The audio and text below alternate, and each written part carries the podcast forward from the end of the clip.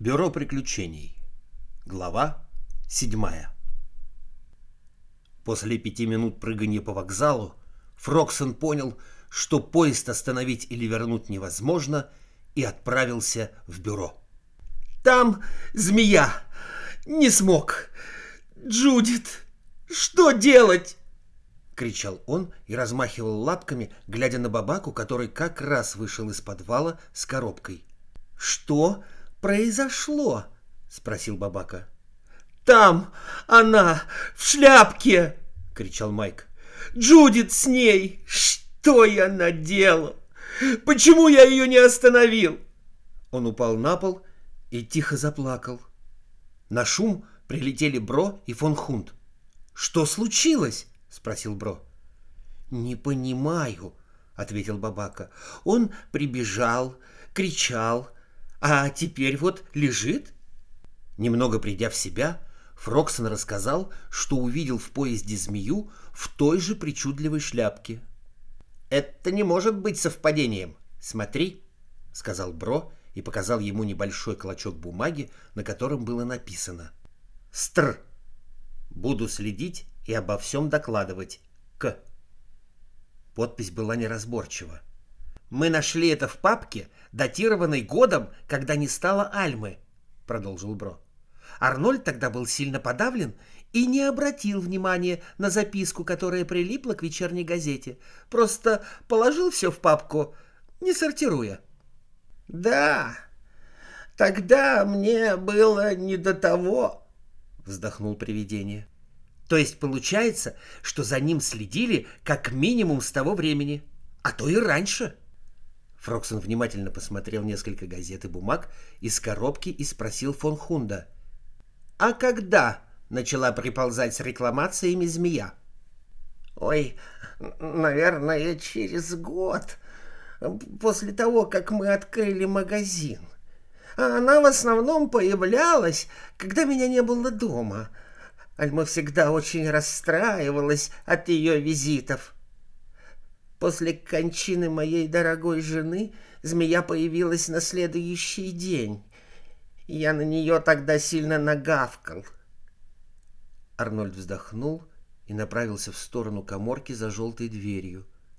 Свернулся калачиком под столом и грустно уставился в одну точку. «Нам надо как-то предупредить Джудит!» — опять заволновался Фроксон.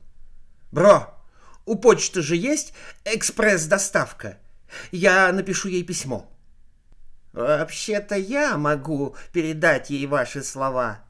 Я же могу общаться на расстоянии со всеми, с кем хоть раз разговаривал, глядя в глаза, — сказал из-под стола привидение. — Точно, он может, — подхватил Бабака. Арнольд закрыл глаза, и на минуту в бюро повисла полная тишина.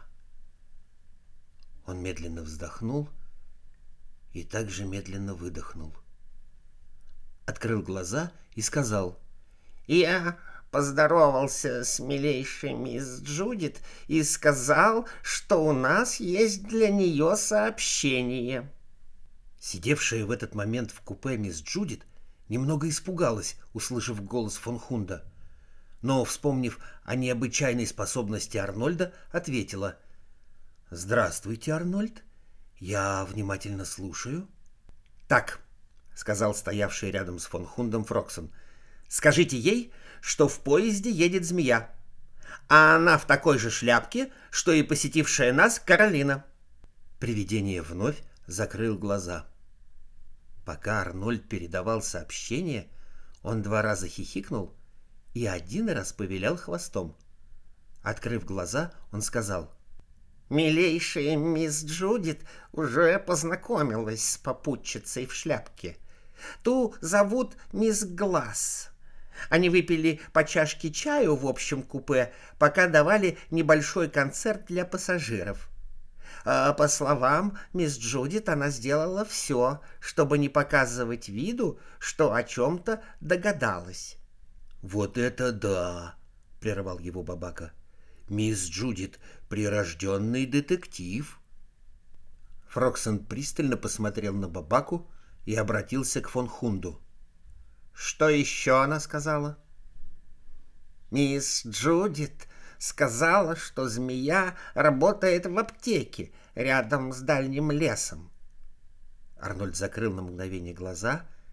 Она говорит, что у нее все под контролем, и мы можем поговорить еще часика через два. Всех обнимает. Улыбнулся фон Хунд. Уф, выдохнул Фроксон. Спасибо вам огромное, многоуважаемый Арнольд. Потом он посмотрел на Бабаку и тихо сказал. А можно мне кусочек тортика?